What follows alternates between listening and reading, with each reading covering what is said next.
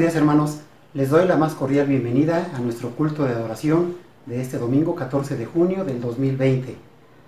Y quiero invitarlos a que juntos inclinemos nuestro rostro para hacer una oración. Bendito Padre nuestro, te damos muchas gracias por permitirnos esta reunión virtual, Señor, y que Padre Santo, pues también queremos rogarte por esta situación tan difícil por la que todos estamos atravesando. Te pedimos que nos fortalezcas, Padre, te rogamos muy en especial por las familias que han perdido algún ser querido, por las familias que tienen serios problemas económicos.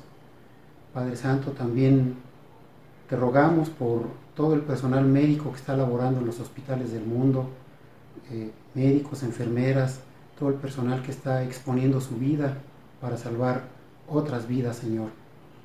Y Padre Santo, pues también queremos poner en tus manos este tiempo en el cual estudiaremos tu palabra y que, Señor, sea de mucha bendición en nuestras vidas y que podamos ponerla en práctica, Señor, para honra y gloria tuya. Te lo rogamos todo en el santo nombre de tu amado Cristo Jesús. Amén. Muy bien, hermanos. Todos estamos conscientes de la situación tan difícil por la que estamos atravesando. Pero nosotros los creyentes contamos con el favor de Dios, con la misericordia de Dios, con las promesas de Dios. En su palabra Él nos dice en muchas ocasiones en la Biblia que nunca nos dejará solos. Una de estas promesas está en Josué 1.9, donde Dios nos dice, mira que te mando que te esfuerces y seas valiente, no temas ni desmayes porque yo estaré contigo donde quiera que vayas. Así es que hermanos, pues perseveremos en la fe, para que al final toda la honra y gloria sea para nuestro buen Dios.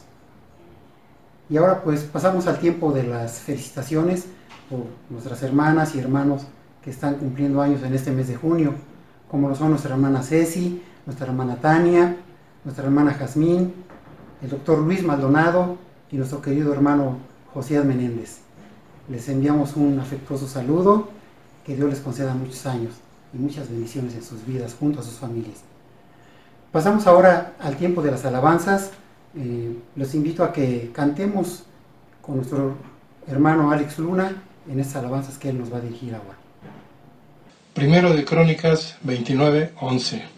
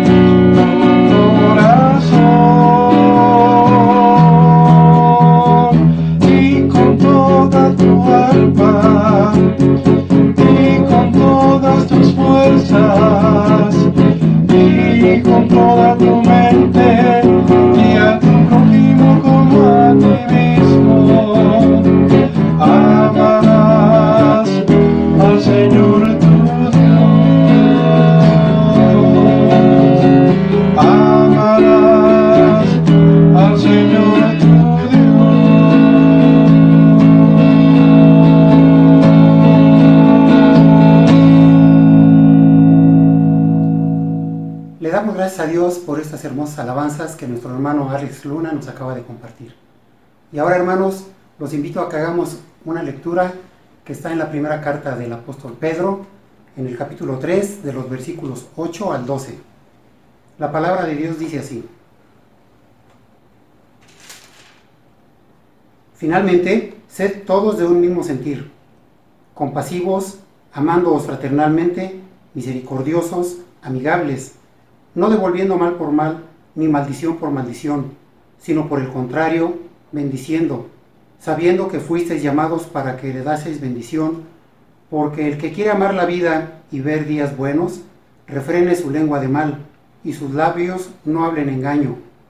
Apártese del mal y haga el bien, busque la paz y sígala, porque los ojos del Señor están sobre los justos, y sus oídos atentos a sus oraciones. Pero el rostro del Señor está contra aquellos que hacen el mal. Amén. Bien hermanos, pues ahora le damos el tiempo a nuestro hermano Carlos Menéndez, quien tiene preparado el mensaje de esta mañana. Buenos días hermanos. Hoy tendremos en la predicación un título que es La lengua está contaminada. Y continuando con los pasajes que estamos estudiando en Santiago, hoy nos toca el capítulo 3, versículos 9 al 12. Voy a dar lectura al pasaje Santiago 3, versículos 9 al 12. Y dice así, con ella bendecimos al Dios y Padre, y con ella maldecimos a los hombres, que están hechos a la semejanza de Dios. De una misma boca proceden bendición y maldición. Hermanos míos, esto no debe ser así. ¿Acaso alguna fuente hecha por una misma abertura, agua dulce y amarga? Hermanos míos, ¿puede acaso la higuera producir aceitunas o la vid higos? Así también ninguna fuente puede dar agua salada y dulce. Vamos a orar. Padre, gracias te damos por esta oportunidad que tú nos das de seguir siendo edificados con tu palabra por medio de este medio virtual, digital. Te pido, Padre, que tú lo uses para tu gloria y para tu honra y que todo salga bien. Bendícelo, Señor, y ayúdanos en esta enseñanza a ponerla en práctica. Te lo pedimos en Cristo Jesús. Amén. Continuando con el capítulo 3, este es el capítulo 3 es de las más extensas exposiciones bíblicas acerca del cuidado que debe tenerse con el hablar.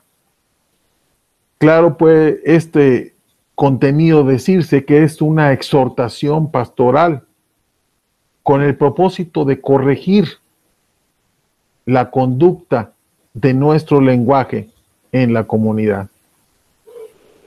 A veces el lenguaje es arrogante, a veces es jacatocioso, ofensivo, pero esto no debe haber cabida en los miembros de la iglesia. El control de la lengua, hermanos, es una prueba del carácter de la persona. A primera vista, Santiago parece plantear la impotencia que el ser humano tiene del poder controlar la lengua, pero en realidad no es así. Lo que sugiere es que es necesario controlar la lengua para poder controlar la vida. Eso lo vemos en el versículo 2b, cuando dice, si alguno no ofende en palabra, este es varón perfecto, capaz también de refrenar todo el cuerpo. Esto es posible solamente cuando todos nuestros pensamientos están dirigidos a lo alto, cuando están sujetos a la obediencia de la palabra de Dios. Lo que Santiago quería era la integridad y madurez de los hermanos en la iglesia, de modo que tanto sus dichos y sus hechos fueran consecuentes. Si tenían control de sus pensamientos, entonces tendrían control de sus actos. Es lo mismo que aquí está buscando Santiago. Y en el pasaje segundo que encontramos de esta partida del, del versículo 1 al versículo 12, la segunda parte del 7 al 12, hace ver que es difícil controlar nuestra lengua pero tenemos la obligación de hacerlo.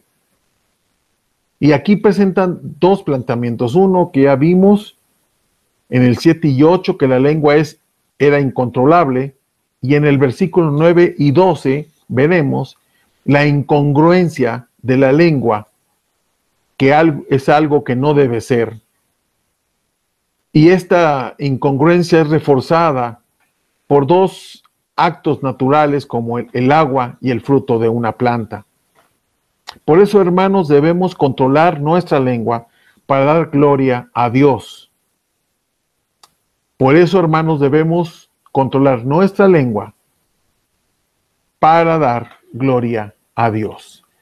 Empecemos con, el con Santiago capítulo 3, versículo 9, y vemos que la lengua tiene el poder para bendecir o maldecir dice el versículo 9, con ella bendecimos al Dios y Padre, y con ella maldecimos a los hombres. La lengua puede ser usada para el llamado supremo, como es el de bendecir al Dios y Padre, pero por desgracia también puede ser utilizado para la maldad más baja, como maldecir a los hombres. Aquellos que hemos nacido de nuevo no debería de nuestra boca proceder bendición y maldición. La lengua que tú y yo tenemos es capaz de alabar a Dios o de blasfemar contra Dios. Cuando un individuo puede cantar como un ángel los domingos, pero habla como un demonio durante el resto de la semana, entonces, pues tú puedes darle una definición, pero la Biblia es muy clara lo califica como hipócrita.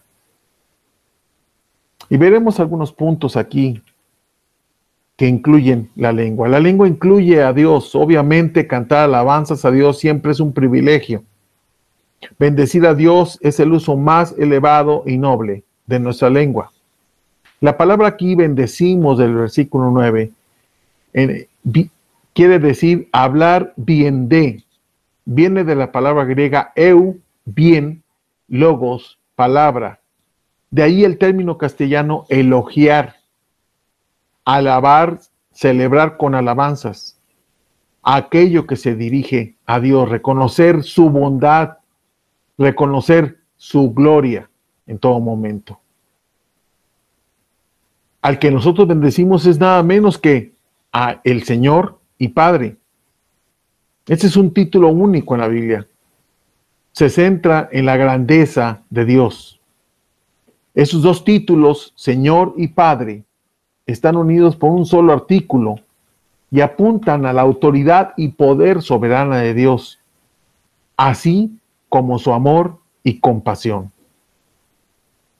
El término Padre lógicamente, introduce una semejanza a nosotros, a los hombres, y subraya el amor tan grande que ha tenido para con nosotros y el contraste del mutuo odio que los hombres han tenido. Pero se está condenando una contradicción en la conducta. Aquí en el versículo 9 nos dice que también con esta misma lengua maldecimos. Maldecimos en la palabra en griega significa primeramente orar en contra de. Es desear el mal para una persona o cosa. De ahí es que maldecir. Maldecir no se reduce solamente a pronunciar palabras que dañen a las personas, sino incluye todo el mal que podemos hacer a nuestro prójimo con la lengua. Una actitud que hace compatible la bendición a Dios con la maldición a los hombres entraña una contradicción tremenda. Ejemplo, lo podemos ver en el Salmo 62, versículo 4. Dice así el Salmo 62, 4. Solamente consultan para arrojarle de su grandeza. Aman la mentira. Con su boca bendicen, pero maldicen en su corazón. Vemos esta lógica, si es que hay una lógica en el argumento. Bendecimos y maldecimos. Pero ¿quiénes son objetos a quienes estamos maldiciendo? Y el versículo 9 nos dice que estamos maldiciendo a los hombres que están hechos a la semejanza de Dios. Pese al daño causado por la caída de el ser humano, el hombre, aún así mantiene el origen y dignidad de la corona de la creación de Dios, porque el hombre es la corona de la creación de Dios. Por tanto, tratar a una persona con desprecio es tratar de la misma forma e insultar la grandeza de Dios.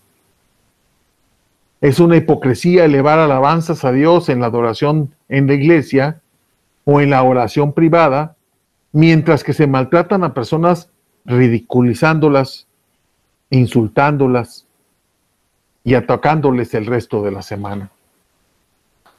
Dice Matthew Henry lo siguiente, esa lengua que se dirige con reverencia al ser divino no puede, sin la mayor inconsecuencia, volverse hacia nuestros semejantes con lenguaje pendenciero y ultrajante. El hermano Salguero también nos dice así, que el autor da a entender aquí que maldecir al hombre hecho a imagen de Dios es maldecir la imagen de Dios mismo y por lo tanto se viene a contradecir las alabanzas que se habían tributado. Qué contradicción.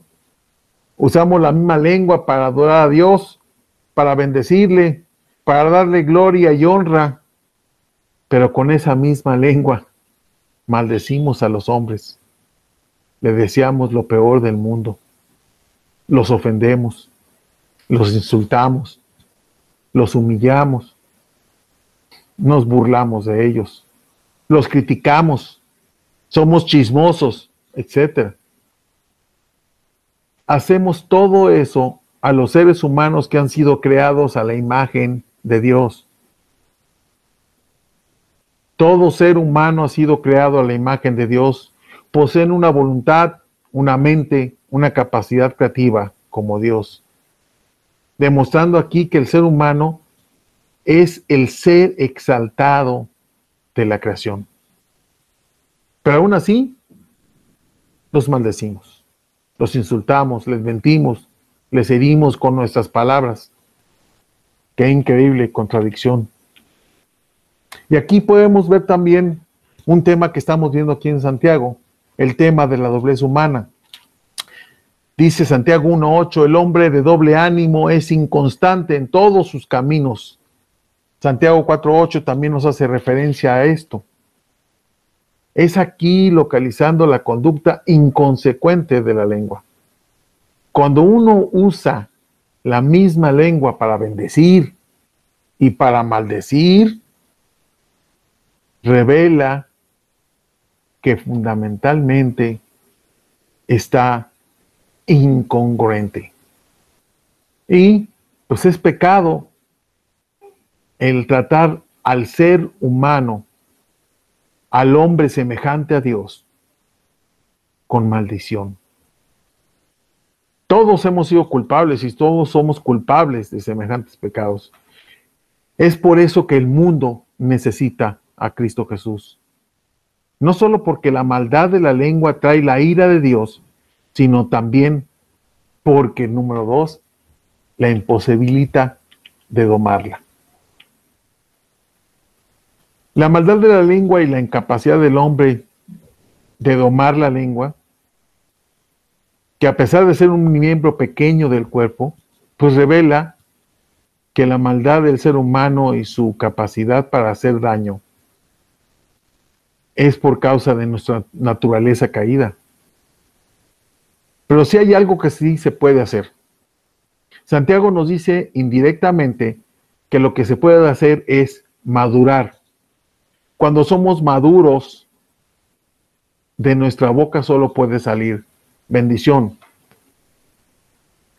Lamentablemente hay muchos casos donde muchas personas de diferentes condiciones sociales, culturales, de profesión, se han mantenido alejados del cristianismo y de buscar a Dios, debido al mal ejemplo de quienes verbalmente profesamos ser cristianos.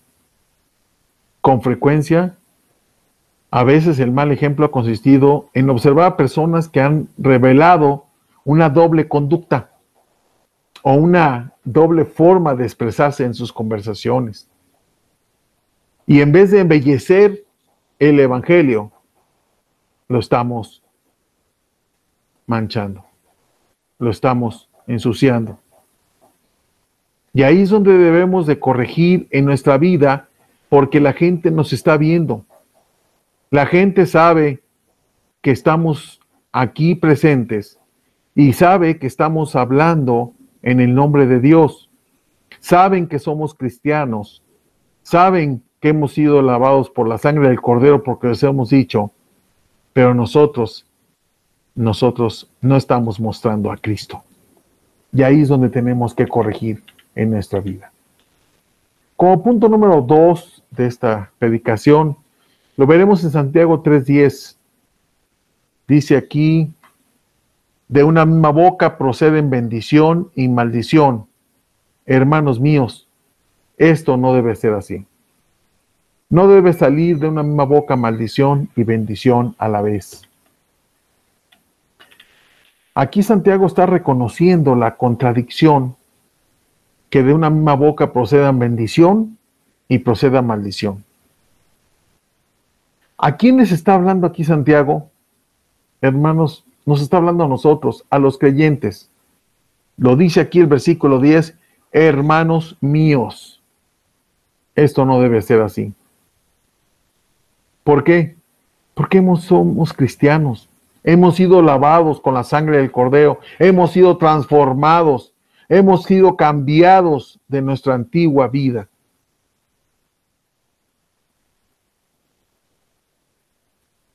Pero nosotros solamente a veces ensuciamos el Evangelio. Santiago se nos está dirigiendo a nosotros porque sabe que nosotros podemos cambiar esto, que nosotros tenemos la ayuda para poderlo hacer. Esto no debe ser así. Nuestro hablar debe estar consistentemente glorificando a Dios. No deberíamos usar un tipo de vocabulario o tono para hablar en la iglesia y un vocabulario y tono diferente en nuestra casa o trabajo. No podemos hablar el español normal en la iglesia y en el mundo conformarnos al lenguaje del mundo. Que nuestras palabras sean gracia a los oyentes, dice Efesios. Por eso una fuente de agua de nuestra boca no debería echar agua dulce y amarga. Esta contradicción e inconsistencia es una exhortación para nosotros a corregir en nuestra vida algo que estamos haciendo mal. Y esto no debe ser así, dice el versículo 10. Es sin sentido, es ilógico, sin moral, porque intrínsecamente es injusto, es incorrecto. La maldición es una prerrogativa de Dios solamente, y esto lo explica Pablo en 1 Corintios 16, 22. 1 Corintios 16, 22 nos dice así, el que no amare al Señor Jesucristo sea anatema, el Señor viene. Solamente el Señor Jesucristo, el Señor puede maldecir a un hombre. La maldición ofende a Dios, no le hace bien a la persona que la recibe. Y el que maldice solo va a poder recibir reproche del Señor. Nosotros debemos ser un ejemplo, como lo es Job. Los justos se guardan de ella. Job 31, Job 31, versículos 29 y 30 dicen así. Si me, si me alegré en el quebrantamiento del que me aborrecía y me regocijé cuando le halló el mal, ni aún entregué al pecado mi lengua pidiendo maldición para su alma. Repito el 29. Si me alegré en el quebrantamiento del que me aborrecía y me regocijé cuando le, hallo el, le halló el mal, ni aún entregué al pecado mi lengua pidiendo maldición para su alma. Los creyentes hemos sido transformados por el Espíritu Santo y debemos manifestar congruencia y pureza de nuestro corazón en nuestras palabras. Y como cristianos somos diferentes al mundo, actuamos diferente al mundo, reaccionamos diferente al mundo. Y la manera en que hablamos debe reflejar ese cambio que Dios ha hecho en nuestras vidas. Porque no puede proceder de nuestra boca bendición y maldición. Dios nos ha transformado, nos ha dado una nueva vida, una nueva naturaleza, una nueva mente para poder actuar. Nuestras palabras deben ser para edificación, no para destrucción. Y aquí tenemos que reflexionar en nuestra vida. ¿Cuánto edifica a los demás con lo que tú dices y cómo lo dices? Muy importante.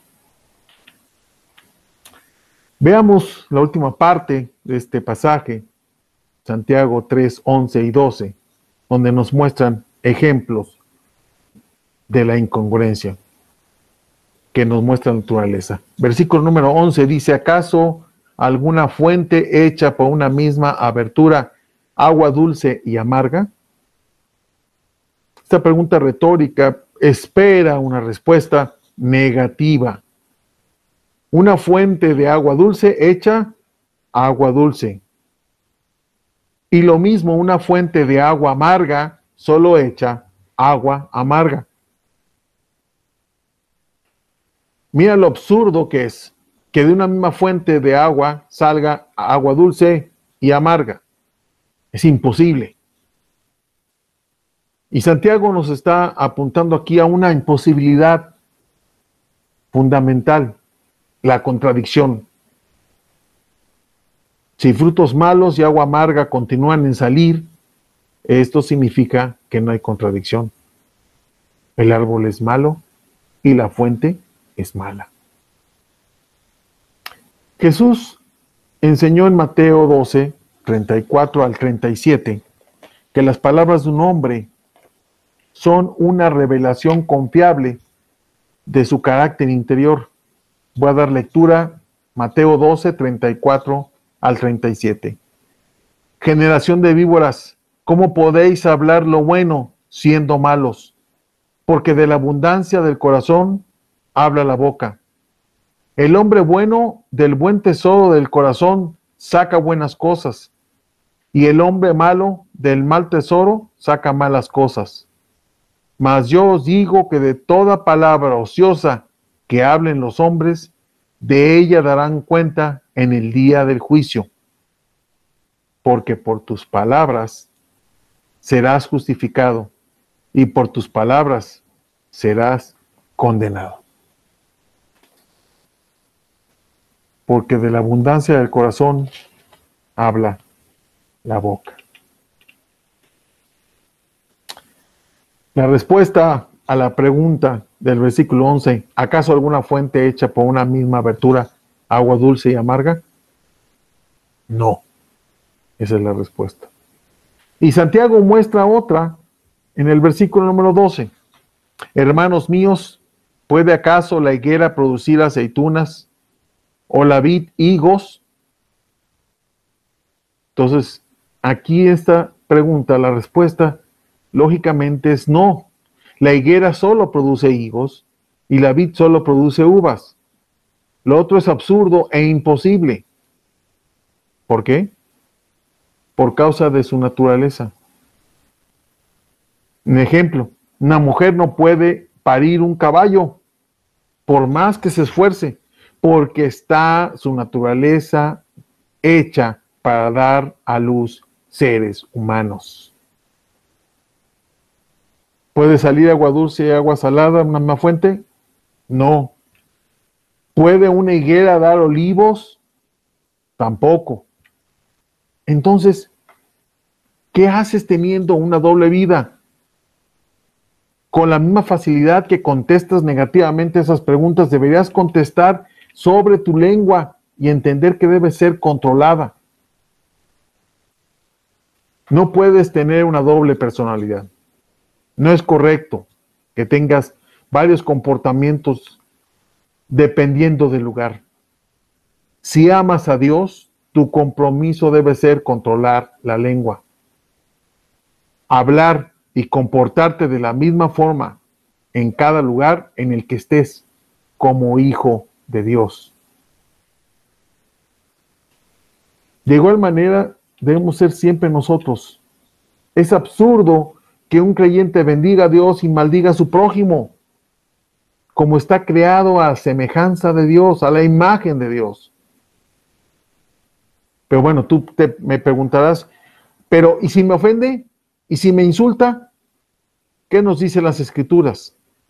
Veamos Romanos 12, versículos 14 al 21, y voy a hablar de unos versículos básicamente. Versículo 14 de Romanos 12. Bendecid a los que os persiguen, bendecid y no maldigáis. Versículo 17. No paguéis a nadie mal por mal.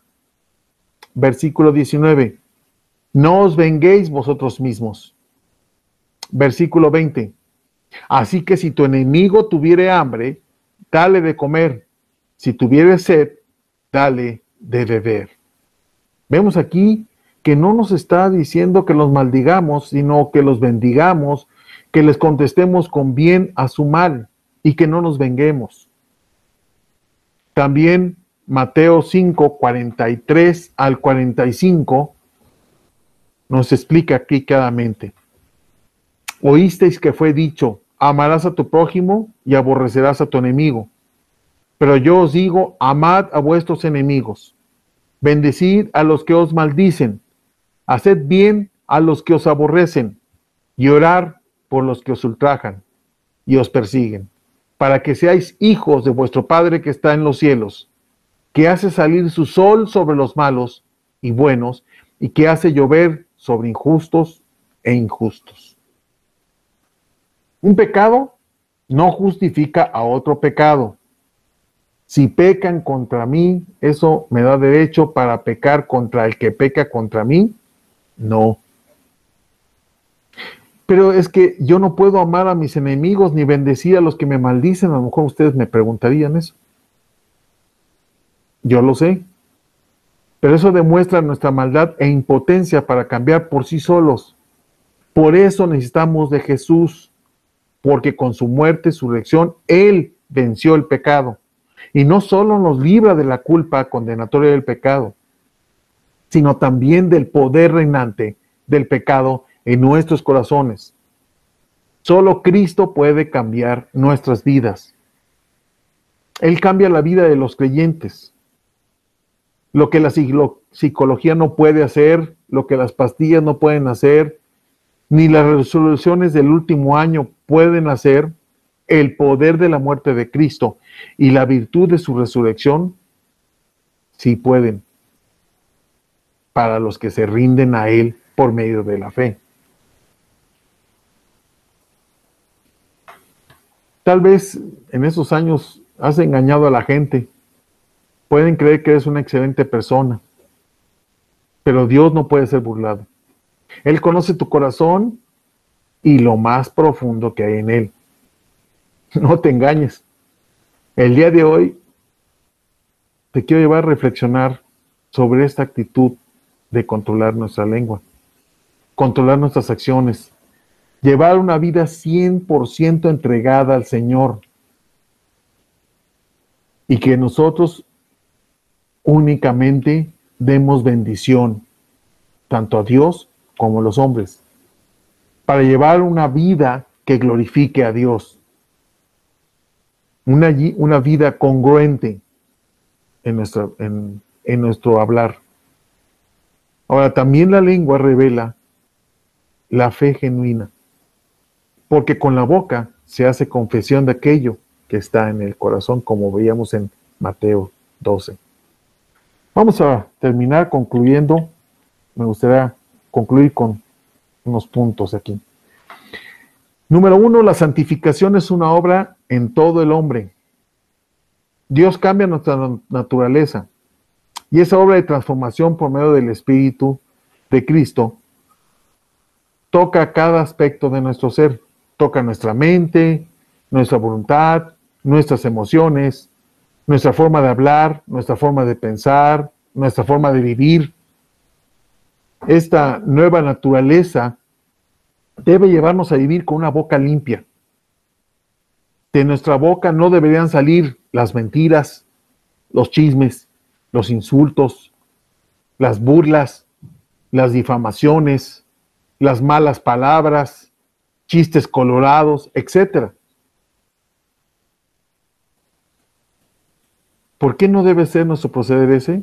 Porque somos cristianos, somos nuevas criaturas porque Dios no solo nos ha llamado a amarle, sino a amar a nuestro prójimo como a nosotros mismos. Porque ellos también han sido creados a la imagen y semejanza de Dios. Debemos glorificar a Dios con nuestras vidas y con nuestra lengua. ¿Cómo? Haciendo santificación de nuestra boca. Ahora, tú me dirás, hemos, a veces fallamos, sí, Punto número dos, tenemos abogado para con el Padre. Cuando fallemos, no nos olvidemos que tenemos un abogado en los cielos, a Jesús. Primera de Juan 2.1 nos dice, hijitos míos, estas cosas os escribo para que no pequéis. Si alguno hubiere pecado, abogado tenemos para con el Padre, a Jesucristo el justo. Jesús intercede por nosotros, presentándose ante el Padre con su sacrificio expiatorio en nuestro lugar. Nos presenta como cubiertos con su justicia y con su sangre. Nuestra salvación descansa no en nuestra perfección, sino en la de Jesús. No es nuestra obediencia perfecta a la ley de Dios, sino en la obediencia perfecta de Jesús, en nuestro lugar y para nuestro beneficio. Esto es un consuelo, pero no es un cheque para pecar, sino para descansar en Él y confiar en Jesús. Punto número tres, debemos reconocer el pecado. Cuando perdamos los estribos y pequemos con la lengua, no busquemos justificar nuestro pecado y decir, es que estaba cansado, o, me levanté por el lado izquierdo de la cama, o es que el calor me tiene irritado, o es que vengo ya caliente del trabajo, o he pasado un día difícil en la calle o en la casa. Pidamos perdón y no justifiquemos nuestro pecado. Si alguien provocó a otra persona, el que provocó debe también pedir perdón. A veces nos pasa para con los hijos. Pero todos los cristianos somos responsables delante de Dios de lo que decimos y cómo lo decimos. Lo que afirmamos con nuestras palabras debe mostrarse en nuestra conducta. Y número cuatro, dependencia del Espíritu Santo.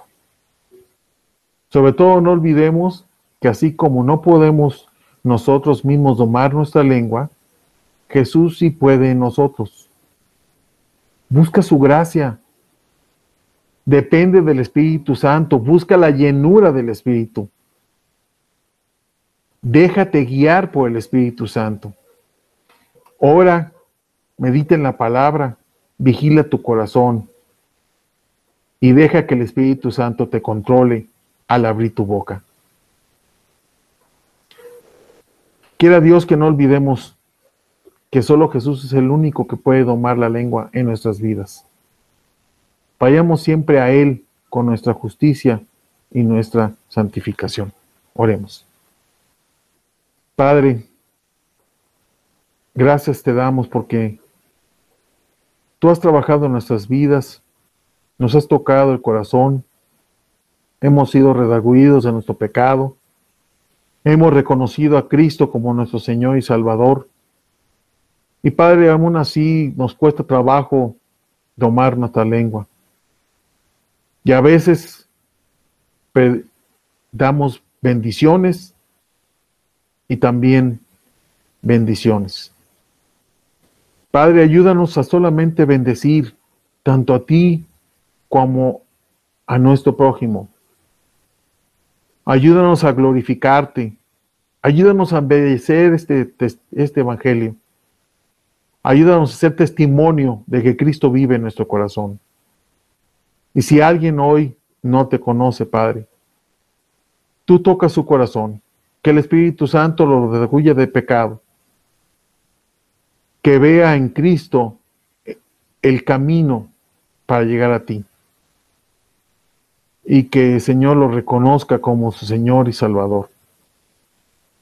Te pedimos que obres en esta persona que hoy no te conoce y que Señor, juntos te demos la gloria y la honra en estos actos con nuestra lengua. Te lo pedimos en Cristo Jesús. Amén. Muchas gracias, hermanos. Buenos días. Hermanos, alabemos al Señor que nuestros corazones estén abiertos para entregarle adoración y gloria a nuestro Padre. Efesios 3:20 Thank you.